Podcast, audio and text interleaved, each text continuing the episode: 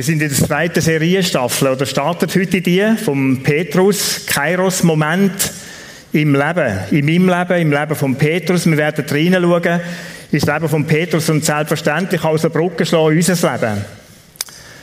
Wer war der Petrus? Der Petrus ist einer von diesen zwölf, der mit Jesus unterwegs war. Er war von Beruf Fischer. Er hat einen Bruder, Andreas, der hat ihn zu Jesus geführt. Durch ihn hat er ihn kennengelernt. Eigentlich hat der Petrus nicht Petrus geheißen, sondern Simon. Und der Name Petrus, der hat dem Jesus gegeben, der erste Begegnung, die sie miteinander hatten. Da hat vermutlich Jesus etwas in ihm gesehen, wo er denkt, wow, die müssen einen anderen Namen haben. Ich weiß nicht, ob das bei dir auch mal so passiert ist. Alec, ich habe immer noch meinen ursprünglichen. Petrus? Nein, Peter. Spannend, spannend, weil Jesus in ihnen gesehen hat, aber das ist nicht von dem Moment an gewesen, sondern Jesus ist mit ihm einen Weg gegangen. Und so, Petrus ist die griechische Übersetzung von dem Namen Kephas, aramäischer äh, Name Kephas. Wie ist der Petrus zu dem Fels geworden, wo wir davon lesen in der Apostelgeschichte nach der Auferstehung von Jesus? Wie ist aus dem Fischer der sich gewöhnt ist, in dem Boot, in den Stürmen unterwegs zu sein, Fisch gefangen hat, ein Mensch geworden, der Gemeinde geleitet hat, der geholfen hat in schwierigen Auseinandersetzungen, in Stürmen, wo sie drin sind, die Gemeinde in Jerusalem. Das hat eine Geschichte und das ist, hat angefangen mit der Begegnung mit Jesus und nachher in diesen drei Jahren, wo er näher mit ihm unterwegs war, wo Jesus ihn auch geformt hat. Es sind verschiedene Begebenheiten, ganz normale Alltagssituationen, wie bei dir und mir vermutlich auch, aber dann natürlich auch die spektakulären. Ich denke so das Laufen auf dem Wasser, oder? Das, das hätte ich auch von Herzen gerne mal erlebt so. Aber es ist nicht in meiner Biografie rein. Auch wenn wir es da auf dem Clip, wo wir im See unten aufgenommen haben, so gesagt haben, der Red und ich gehen jetzt gerade aufs Wasser, wir sind nicht gegangen. Weil wir haben den Glauben nicht gehabt, das. Spektakuläre Momente, manchmal ganz normale Momente. Kairos-Moment. Was sind denn Kairos-Momente? Ich möchte einen ganz kurzen Schwenker machen in Epheserbrief, wo der Paulus von dem redet. Der Paulus beschreibt dort die Situation von Menschen, wie man unterwegs sein im Leben. Epheser 5, Vers 14. Da schreibt der Paulus, wach auf, der du schläfst, und steh auf von den Toten, so wie Christus dir aufleuchten. Es gibt so etwas wie unterwegs sein im Leben, aber schläfrig zu sein. Es gibt so etwas im Leben, unterwegs zu sein, lebendig zu sein und gleich tot. Von dem schreibt der Paulus da. Es geht um, im Kontext natürlich jetzt um den Moment von Kairos-Moment. Was meint er? Es gibt so etwas wie Leben, aber in der, in der täglichen Routine gefangen zu sein. So etwas einfach so den Tagesablauf abspulen, manchmal ein bisschen happy und manchmal ein bisschen jammernd so wie viele ich auch zwischendurch unterwegs sind. Nicht achtend auf das, was eigentlich passiert. Nicht achtend oder blind für das, was Jesus uns eigentlich lehren möchte oder durch uns tun möchte. Einfach Fokus auf heute, auf den Tag, auf das, was gut ist, was mich glücklich macht oder glücklich könnte machen oder auf das, was es ganz bejammern gibt. Das schreibt der Paulus da der Epheser. Und er schreibt dann im Vers 15, da geht das weiter, seht nun darauf, wie ihr mit Sorgfalt wandelt, nicht als Unweise, sondern als Weise. Schläfrig und tot, über das haben wir kurz geredet. Jetzt sagt er, es gibt eine Art von Leben, die kann man als Weise führen oder als Unweise. Was ist mit dem gemeint? Unweise, das ist nicht einfach dumm. Dumm und unweise ist eine Differenz. Dumm ist der, der etwas einfach nicht weiß. Dem kann man sagen, das ist doch ein bisschen Volksmund. Paulus vielleicht, so wie wir es manchmal auch sagen, der ist dumm. Das ist dummes Handeln. Und dann gibt es das unweise Handeln. Und von dem redet Paulus da. Unweise meint im Gegensatz zu nicht wissen, was dumm ist, ich weiß es, ich weiß es eigentlich besser, aber handle gleich nicht danach. Und Jesus selber hat das Beispiel gegeben im Matthäus-Evangelium, wo er, sagt, wo er von den beiden Baumeistern redet und sagt, es gibt so etwas wie das Haus auf Sand bauen. Wieder besseres Wissen baue ich das Haus auf Sand und nicht auf festen Grund. Das ist nicht dumm, das ist unweise. Ich, weiß, ich wüsste es besser, aber verhalte mich gleich nicht so. Und von dem redet Paulus da. Weise, von dem redet er auch. Was heißt denn Weise? Das heißt, ich habe die Informationen um mich herum, bin fähig, die Schlüsse daraus rauszuziehen und dann nach dem auch zu handeln. Das ist Weise. Die Situation anschauen, erkennen und checken, was jetzt dran ist. Das wäre Weise.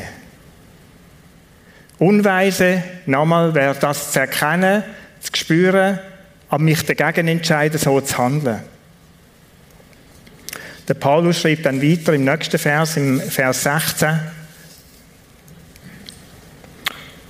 ein ganz kurzer Satz, und nun kauft die Zeit aus. Es geht noch weiter wieder auf dem Screen, denn die Tage sind böse. Und kauft die Zeit aus. Was heißt denn das jetzt in diesem Zusammenhang? Was ist mit Zeit gemeint da drinnen? Im Griechischen gibt es wie zwei Worte für Zeit. Das eine ist der Begriff Chronos. Haben wir im ersten Teil von dieser Serie im letzten Herbst schon davon gehabt. Chronos, das meint meine Lebenszeit. Das ist die Zeit, wo ich auf die Welt komme. Und dann laufen da einfach Monate und Jahre, Wochen, Tage und Stunden, die laufen einfach da durch. Das ist das eine, das ist der Begriff Chronos. Der Paulus braucht da einen anderen, wenn er von Zeit auskaufen redet, vom Achten auf die Zeit. Er braucht das Wort Kairos. Und Kairos ist der Begriff, wo ich zwar auf die Welt komme, irgendwann da in meinem Leben hinein. Und dann gibt es so Momente, Situationen, wie wo der Petrus übers Wasser gelaufen ist, wo in Jesus etwas möchte lernen. Da gibt es Momente in deinem und meinem Leben, die genauso sind. Ich mag mich an so Momente in meinem Leben erinnern. Momente, wo es sich lohnt, einen Moment stillzustehen und zu sagen, Jesus, was ist es denn? Was willst du mir sagen? Was gibt es für mich zu lernen in diesem Moment? Es ist ja auch nicht einfach so eine spaßige Szene gewesen, übers Wasser zu laufen und dann steigt man ins Boot und dann nachher grillieren wir und dann gehen wir weiter. Nein, stopp! Der Petrus hat nachher mit dem Pet äh, der Jesus hat nachher mit dem Petrus geredet in dieser Situation. Und wir werden heute wieder eine Situation anschauen im Leben von Petrus, wo so ein scheinbarer Moment da ist und wo Jesus mit dem Petrus redet Du kannst dann auch wieder davor laufen und sagen, jetzt gehen wir weiter, im Alltag ist nicht so wichtig, es ist toll, was du mir sagst, aber wir gehen weiter. Nein. Es lohnt sich bei diesen Kairos-Momenten, einen Moment stillstehen, vielleicht zu reflektieren, zu überlegen, was willst du mir sagen? Kairos-Moment, das meint, kaufe die Zeit aus mit dem Begriff, den der Paulus da braucht, bist wachsam, achtsam in deinem Leben, bis wach und nicht schläfrig. Acht auf die Moment. Halt den Moment inne und frag vielleicht Jesus, was möchtest du mich lehren? Zurück zum Petrus. Sonja hat zwar gesagt, wir kommen von dem Palmsonntag, wo man heute ja eigentlich kennt. Es ist die Geschichte Palmsonntag in der Bibel, wo Jesus einzieht. Die Jünger haben sicher auch den Eindruck gehabt, wie viele Juden Jetzt kommt der König. Jetzt sind wir kurz vor dem, dass Jesus sich auf den Thron aufhält und dann wirklich anfängt zu regieren. Das ist so die Erwartung vom Volk gewesen. Mit diesen Palmblättern und allem zusammen, wo sie da rundherum gestanden sind. Ich kann mir vorstellen, der Petrus hat auch gedacht, jetzt kommt der Moment, oder? Jetzt haben wir drei Jahre lang haben wir investiert, sind mit dem Jesus unterwegs gewesen. Ein bisschen im Hintergrund, manchmal im Vordergrund. Und jetzt kommt unsere Zeit. Und wir sind sicher, ich, Petrus, hock sicher weit vorne in diesem ganzen Regiment hinein. Er war ja einer, der zu den drei engsten Freunden von Jesus gehört hat. Dann sitzt Jesus mit seinen Jüngern zusammen. Sie essen zur Nacht und Jesus setzt das Abendmahl ein und erklärt, dass er wird sterben und dass das Wein und Brot das Zeichen ist. Das Gedächtnis, das wir haben sollen, wenn wir das feiern. Sie gehen raus in einen Ölberg laufen in den Garten Gethsemane runter. Jesus betet dort, die Jünger pennen zwei, dreimal, sie sind müde von dem ganzen Tag, vor allen Emotionen vermutlich auch. Sie schlafen ein, Jesus betet, er ringt mit seinem Vater und sagt, wenn der Kelch an mir vorbeigehen kann, dann lass ihn bitte vorbeigehen. Aber nicht mein, sondern dein Wille soll geschehen. Er wird gestärkt durch Gott und steht auf und geht zu seinen Jüngern zurück. Vorne dran, ein vor den anderen, ist der Petrus, sind die drei gesessen, mit ihnen der Petrus, und sagt, Jungs, steht auf. Es ist Zeit. Der, der mich verratet, ist nach. Die haben sich den Schlaf aus den Augen gerieben, vermutlich. Sind aufgestanden, haben so ein bisschen Klamottenzweig gemacht und laufen so ins Dunkeln aus und sehen, wie ihnen so ein Fackelzug von Leuten entgegenkommt, immer näher. Bewaffnet mit, mit Schwertern und Stöcken. Dann erleben sie, wie Jesus gefangen genommen wird, wie die Leute auf ihn zukommen, die Judas küssen als Zeichen, das er abgemacht hat, um ihn zu verraten. Die nehmen den, binden den und in dem Moment wird es Petrus bunt. Was macht er? Er zieht sein Schwert, weil er Jesus versprochen, ich komme mit dir bis in den Tod. Er zieht sein Schwert und schlägt einem von diesen Knechten das Ohr ab. Wir können es da lesen. Und sie, einer von denen, die bei Jesus waren, und nach dem Johannesevangelium wissen wir, dass der Petrus war, streckte die Hand aus, zog sein Schwert, schlug den Knecht des hohen Priesters und hieb ihm ein Ohr ab. Sau gut getroffen. Ja, weißt du, unsere Vorstellung von dem, oder? Hat er nach rasieren und ist einfach ausgerutscht. Hat das Ohr wirklich nur so wollen treffen und sagen, ein kleines Zeichen mal so, so nicht? Ich habe ganz eine andere Überzeugung. Der Petrus hat sein Schwert gezogen, von Emotionen geleitet und will, der will dem den Kopf abhauen. Der will den umbringen, der will den aus dem Weg räumen. Da stellt sich doch tatsächlich eine oder eine ganze Masse von Leuten gegen seine Vorstellung. Da schlägt er rein. Sein Ziel, das er irgendwo vor Augen hat, ist bedroht. Da ist einer, der sich gegen das sträubt oder eine ganze Truppe und er schlägt rein. Wie, so hat der Petrus ein Schwert gehabt. Das sind ja friedliche Jünger gewesen. In der Bibel lesen wir ein bisschen vor dem Text, dass zwei von ihnen, dass sie Schwerter gesammelt haben, weil Jesus gesagt hat, nehmt Schwerter zu euch. Und dann haben sie zweimal zeigen und hat Jesus gesagt, jetzt lönt es aber auch sie, es brauchen nicht alle elf eins. Auf jeden Fall ist der Petrus offensichtlich einer von denen gewesen, und da kann man sich vorstellen, dass er sich ein bisschen vordrängt hat, zum zu sagen, wenn einer, dann brauche ich jetzt eins, oder, wenn es eng wird. Und so hat er es umgeschnallt. Und dann kurz umschlägt er darauf zu.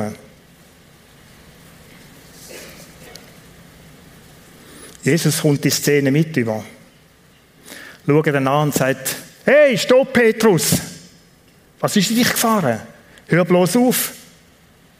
Ganz ein schwieriger Moment, da sprach Jesus ihm, steck dein Schwert an seinen Platz.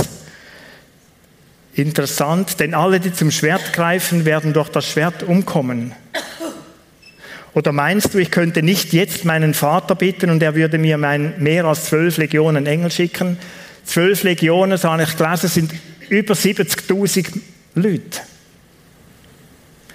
Petrus, hör auf, das Stopp von Jesus, oder? Schau den an und sagt, Stopp, Petrus. Ich meine, er ist auf einem guten Weg. Der denkt, ich mache das Beste, was ich machen kann. Es kann doch nicht sein, dass da Jesus gefangen genommen wird von ein paar so wackeligen Typen mit Stangen und Schwertern. Der fühlt sich im Recht. Der setzt sich für etwas offensichtlich gut sein, meint er. Und jetzt fährt Jesus an und sagt, stopp, stopp, Petrus, nicht so. Die Frage heute Morgen ist, was wird denn Jesus und Petrus, durch das, dass er mit ihm redet, ihn zu diesem Stopp irgendwo führt, was wird er lehren? Die Frage zuerst ist vielleicht nochmal, warum reagierte Petrus so? Ich habe schon gesagt, ich möchte es nochmal wiederholen. Vermutlich hat er gedacht, Jesus baut auf dieser Welt ein irdisches Reich auf. Und das ist die ganz grosse Enttäuschung zu sehen. Jetzt kommen da Leute und nehmen den gefangen. Eine Woche vorher, Palmsonntag, haben das noch Hunderte, wenn nicht Tausende von Leuten auch so gemeint. Und jetzt die riesige Enttäuschung. Er sieht sein Ziel in Gefahr. Das ist er überzeugt, das darf nicht passieren. Wenn die ihn gefangen nehmen, dann weiß er, dann kann das auch der Tod von Jesus bedeuten. Sprich, das Königreich auf dieser Welt wird nicht aufbauen. Der Petrus, wenn wir so ein bisschen die Emotionen uns überlegen, vermutlich Wut. Vermutlich ist er wirklich enttäuscht. Zorn. und wird allen Ernstes die Leute aus dem Weg räumen, die ihn stören. Wo ihm seine Ziele verhindern. Er wird kämpfen. Jesus sagt, stopp, Petrus, ich möchte dir eins sagen, schau, Gewalt führt zu Gegengewalt. Die, die mit dem Schwert kämpfen, werden mit dem Schwert umkommen. Gewalt führt zu Gegengewalt. Das ist im ganz Kleinen so in meinem Leben, in deinem Leben, bis hin zu den ganz grossen Konflikten auf dieser Welt.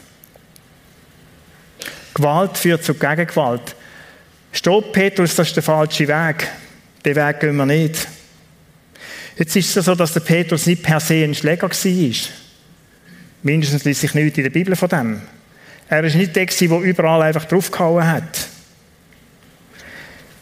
Warum dann zieht er da sein Schwert? Ich glaube, er ist in dem Moment vom Bösen wie übermannt worden.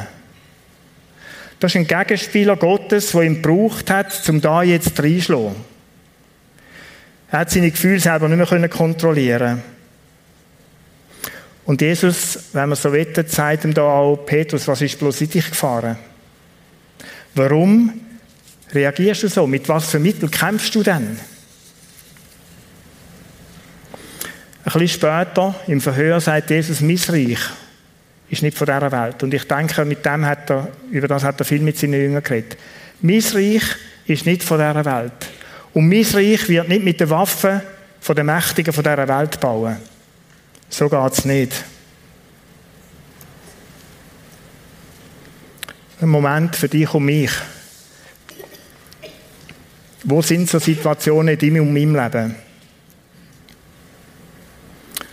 wo deine Ziele, deine Sachen, die du möchtest erreichen, wie weggewischt sind, blockiert sind, verhindert werden. Wo sind so Momente, wo du irgendwo gemobbt wirst, enttäuscht bist, Pläne durchkreuzt werden, Leute negativ über dich reden und wo du sagst, stopp, Jetzt ist ein Punkt da zum Schwert ziehen. So ist ein Petrus gegangen. Und die Frage ist durchaus auch an mich und dich gerichtet. Wo gibt es die Gefahr? Ich kenne sie von mir, die gibt es schon auch. Manchmal in Gedanken, zum Glück in Gedanken. Und ich denke, jetzt ist ein Punkt da, jetzt muss ich handeln, sonst kommt es nicht gut.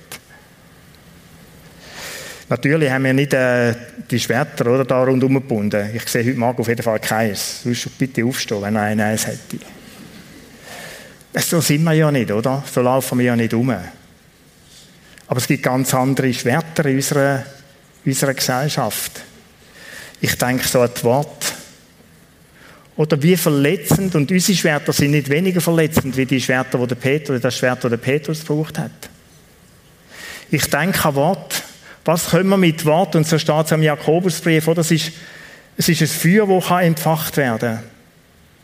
Mit unserer Zunge. Üble Nachrede, Verleumdung. Das ist ja nicht öffentlich, das passiert im Hintergrund. Oder es ist wirklich wie Kampfsituationen, wie eine Konfliktsituation. Du scharst Leute um dich, die Fans sind von dir, die an dich denken, die für dich da sind. Und dann fängst du an, Zeug kolportieren über andere, mit welchem Ziel eigentlich? Zum die kaputt machen. Ganz eindeutig zum die kaputt machen, vernichten. Warum denn sonst? Und du suchst Zustimmung bei diesen Leuten. Und dann kommt vielleicht ein gutes Gefühl auf. Ich weiß nicht, ob der Petrus sich gut gefühlt hat, als er ein Schwert gezogen hat. Ich denke an Blick. Blick, die töten können voll Hass und Gift und Galle. Wenn du so einen Blick erntest, dann weißt du, was passiert. Ist eine von unseren Schwertern, wo wir haben, eins von unseren Schwertern. Ein Mensch einfach nicht mehr beachten. Man kann sich streiten, oder? Was ist das Gegenteil von Hass? Oder das Gegenteil von Liebe? Ist es Hass? So in diesen Kriegs- oder Nachkriegsbüchern, so in so einem Buch, ich weiß nicht mehr, wer das geschrieben hat, habe ich gelesen, Hass ist nicht das Gegenteil von Liebe, sondern nicht mehr beachtet werden. Einfach an einem vorbeigeschaut zu haben, das ist wie das Gegenteil von Liebe. wenn du merkst, dass ein Mensch, der ignoriert mich völlig. Für den bin ich wie Luft.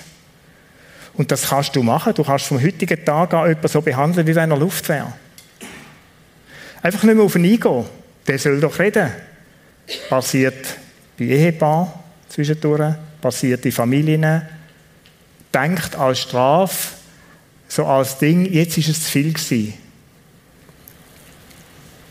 Es gibt natürlich auch die kleinen Taten, kleinere und größere Taten, um anderen wirklich Schaden zuführen.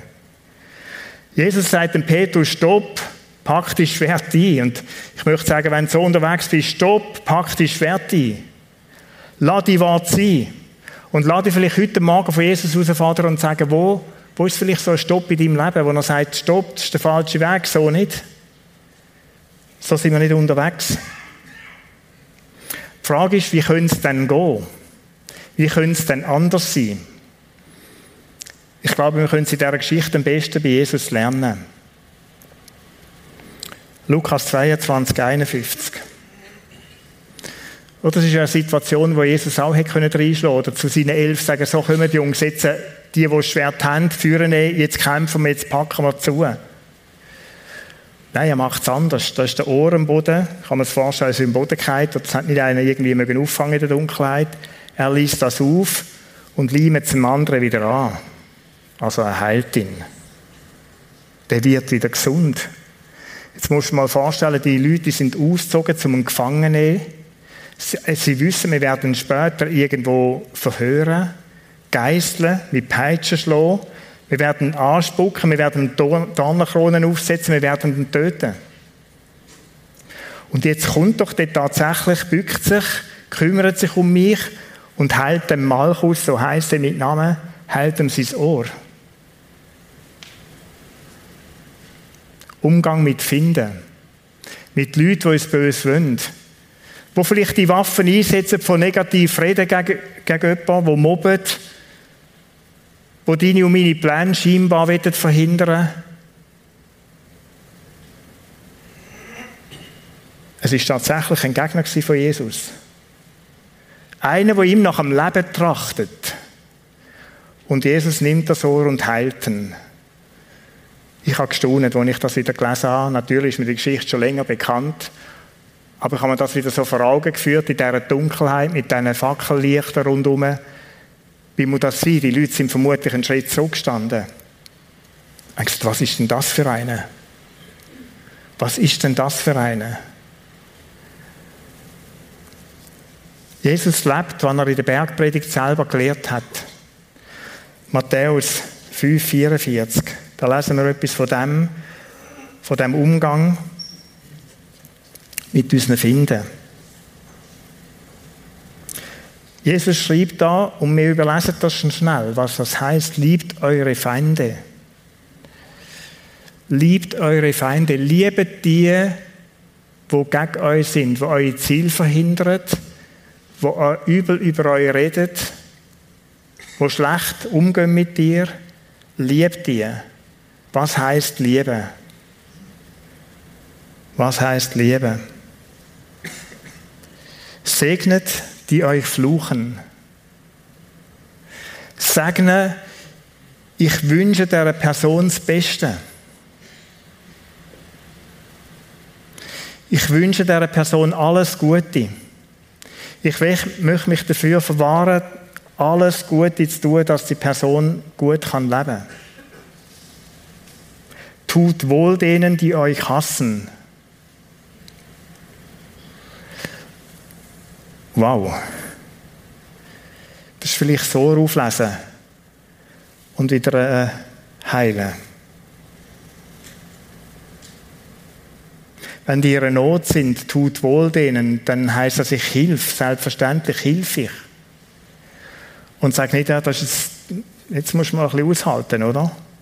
Nein, ich tue dem wohl. Und bittet für die, welche euch beleidigen und verfolgen. Betet für die in diesem Moment. Betet für die, die euch verfluchen und verfolgen oder beleidigen und verfolgen. Wie wird Gottes Reich bauen? Leute nicht durch Waffengewalt, sondern durch Menschen, die sich durch Jesus verändern wollen. Und wenn ich das so lese im Matthäus-Evangelium, das ist das näher bei diesen geistlichen Früchten, die Paulus davon schreibt. Von Freundlichkeit, die wächst aus dieser Beziehung mit Gott, mit Jesus Christus unserem Leben. Liebe, Geduld, Barmherzigkeit, sich für den Frieden einsetzend. Das sind so die Sachen, die wachsen in dieser Beziehung. Und wenn wir fragen, was hat der Petrus gelernt in dieser Situation, wir werden ihn nachher in der Apostelgeschichte nie mehr erleben als einer, der schwer gezogen hat, auch nicht, wo er verhaftet worden ist. Er hat in dem Moment reflektiert über sein Leben und mit Gott zusammen überlegt, wie dann. Und hat Jesus das Beispiel gesehen und Jesus mehr von dem. Wie beschämend muss der Moment für ihn sein. Ein bedrohlicher Moment. Ich meine, da ist ein Heer mit Leuten, die Schwerter und Waffen haben und Stangen, die hätten die können kurz und klein stehen Jesus bewahrt ihn von dem. Das ist die Art und Weise, das sind die Mittel, die Gottes Reich bauen wird. Zweite, was der Petrus in dieser Geschichte lernt, er erlebt Jesus, wo ihm aus der Patsche hilft. Ihm, wo jetzt versagt hat, er hilft ihm auf. Hilft, dass es nicht zum Schlimmsten kommt. Er heilt.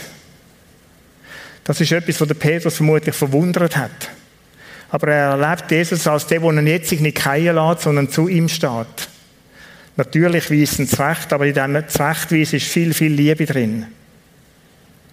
Er erlebt, wie er ihm als Täter gnädig ist und vergibt.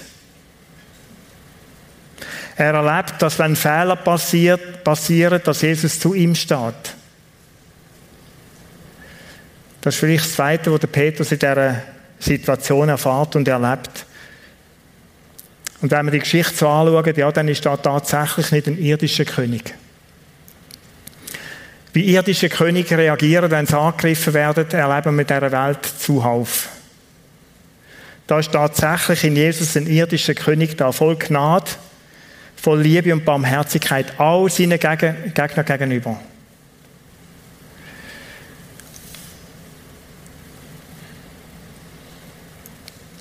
noch mehr, was ist denn das Schwert von Jesus? Habe ich mich gefragt. So, ich weiß nicht, ob es zulässig ist theologisch, aber es ist eigentlich wurscht.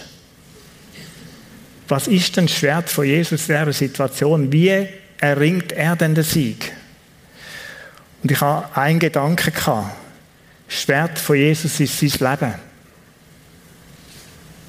Sein Leben, das noch ein paar Stunden später für uns alle zusammen gibt und mit dem der Sieg erringt gegen Finsternis und all die dämonischen, teuflischen Mächte auf dieser Welt.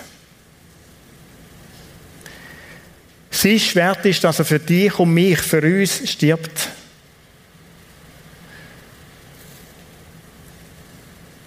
Das ist nicht ein Kampf, das ist Hingabe. Hingabe in großer Liebe zu dieser Welt. Kolosser 2, 14, 15. Und das ist der Sieg, wo Jesus errungen hat in dieser unsichtbaren Welt. Gott hat den Schuldschein, der uns mit seinen Forderungen so schwer belastet, eingelöst und auf ewig vernichtet, indem er ihn ans Kreuz nagelte. Auf diese Weise, nämlich weil er gestorben ist für uns, wurden die finsteren dämonischen Mächte entmachtet und in ihrer Ohnmacht bloßgestellt. Als Christus über sie am Kreuz triumphierte. Im Moment von vielleicht menschlich gesagt der größten Niederlage hat er den größten Sieg errungen, nicht mit Waffengewalt, sondern in der Hingabe, dass er sein Leben gegeben hat für all den Schmerz, all das Schwierige, was in dieser Welt innen ist. Für dich und für mich, egal wie die Situation bei dir und bei mir gerade aussieht.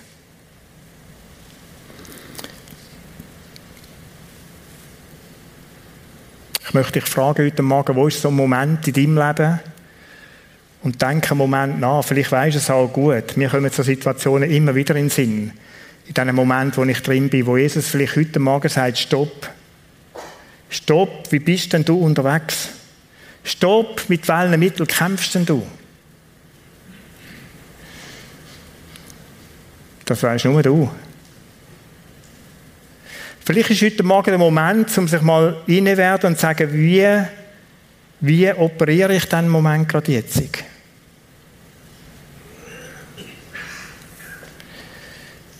Wie nutze ich meine Worte? Für was nutze ich sie? Wo lasse ich Menschen wie links liegen, weil ich sie abstrafen will? Liebe Menschen, wo kann ich sie anschauen, dass so wie Giftpfeil aus meinen Augen rauskommen? Stopp. Ist heute vielleicht so ein Moment in deinem Leben, wo es sich lohnt? Gut, heute Mittag ist schwierig zum Grillieren, gell, bei diesem Regen. Aber wo es sich lohnt, nicht einfach weiterzugehen im Trott rein und zu sagen, ja, irgendwie halb zwei, weiß ich, Skirennen, dann ist vorbei, Fußball oder was auch immer. Sondern zu sagen, Jesus, bitte, bitte, hilf mir zurecht. Ich will das nicht. Und der Moment, der hat dem Petrus leid tun. Er hat nie mehr zum Schwert gegriffen. Vielleicht ist heute ein Moment da, zum Umkehren. Wenn du ein Mensch bist, der andere verletzt, wenn du eine Person bist, die aktuell in so einer Situation ist, ist die Möglichkeit zum Umkehren. Schau, wie Jesus dem Petrus vergeben hat in dieser Situation, vergibt er auch dir. Leg das Schwert aus der Hand und kehr um. Vielleicht bist du heute Morgen da und bist tatsächlich Opfer von so einer Situation. Und hast irgendwo Schläge verwünscht. Irgendwo Sachen, die dir wehtun, die dich schmerzen. Schau, wie Jesus dem Malchus sein Ohr geheilt hat, so ist es möglich, dass er dein Herz heilt. Und es ist möglich. Leute, ich habe so Situationen in meinem Leben erlebt und ich brauche es immer wieder. Der Moment, von dem, dass Jesus seinen Frieden ausspricht unsere Herzen hinein. Vielleicht ist heute Morgen so ein Moment in deinem Leben dran, wo du zu ihm kommst und sagst, Jesus, das, das mag mich, das verletzt mich. Bitte komm du und schenk mir neu den Frieden. Schenk Heilig in meinem Leben. Vielleicht bist du auch da und kennst Jesus gar nicht, kann auch sein. Oder bist nicht mit ihm unterwegs, kennst ihn von weitem weg. Dann möchte ich dich einladen, Probier das Leben mit ihm zu leben. Der Petrus, die Begegnung mit Jesus, von ihm den Namen gegeben hat, Petrus, von dem Moment an ist der Petrus ein veränderter Mensch geworden. Ein Mensch, der für etwas gelebt hat, der Sinn hat, der Inhalt hat. Vielleicht ist es so ein Moment heute Morgen für dich, dass du sagst, Jesus, ich möchte wieder neu oder vielleicht das erste Mal, ich möchte ganz mit dir leben und unterwegs sein. Ich brauche dich. Ich möchte beten. Vater im Himmel, ich möchte dir danken für die Geschichte. Ich bin so froh, dass die Geschichte in der Bibel stehen und nicht irgendwo einfach auf der Seite geladen sind. Und uns deine Jünger oder Menschen, die mit dir unterwegs sind, einfach so als Überheilige irgendwo dargestellt werden, ohne Fehler und Mangel. Ich möchte danken, dass wir die Berichte in der Bibel haben und dürfen von ihnen lernen. Ich danke dir für einen Petrus, der so gekämpft hat für dich, wo, wo so begeisterungsfähig ist und dir hat nachfolgen Und ich danke dir, dass wir dürfen sehen, auch ihm sind Fehler passiert und wie er mit dem umgegangen ist, wie du mit ihm umgegangen bist in diesen Situationen. Jesus, und du kennst Situationen, wo ich drinstehe, wo wir drinstehen, wie es da manchmal hudelt und tut. Und ich bitte dich, komm du Komm du in unser Leben nie mit deinem Frieden. Schenk du wie bei dieser Sturmstillung es zur Ruhe kommen bei dir. Ich will für die beten, die wirklich Schläge abbekommen haben, die verletzt sind, verletzt worden sind und wo das weh tut. Begegne du ihnen als der, der heilt. Schenk dir den Mut, zu dir zu kommen in diesen Situationen, dass du helfen kannst. Danke, Jesus, für das, dass du dein Leben selber hingegeben hast. Weil du es so lieb hast, dass und so irgendwo die Dunkelheit, die dämonische, teuflische Macht besiegt hast. Dass anderes Leben möglich ist. Auch anderes Verhalten möglich ist in der Beziehung mit dir. Danke. Wir loben dich und wir preisen dich, Jesus. Amen.